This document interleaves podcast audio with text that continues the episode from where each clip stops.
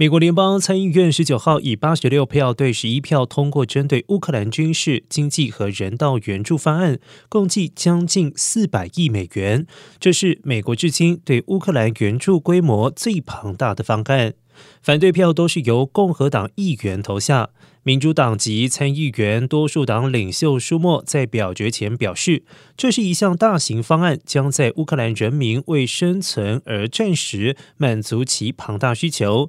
参院现在可以对乌克兰人民说，援助正在路上。这是真正的重大的，能够确保乌克兰人战胜的援助。目前法案送交白宫，请总统拜登签署。一旦拜登签署这项补充支出法案，美国在俄罗斯侵略乌克兰之后，同意援助乌克兰的总金额将远超过于五百亿美元。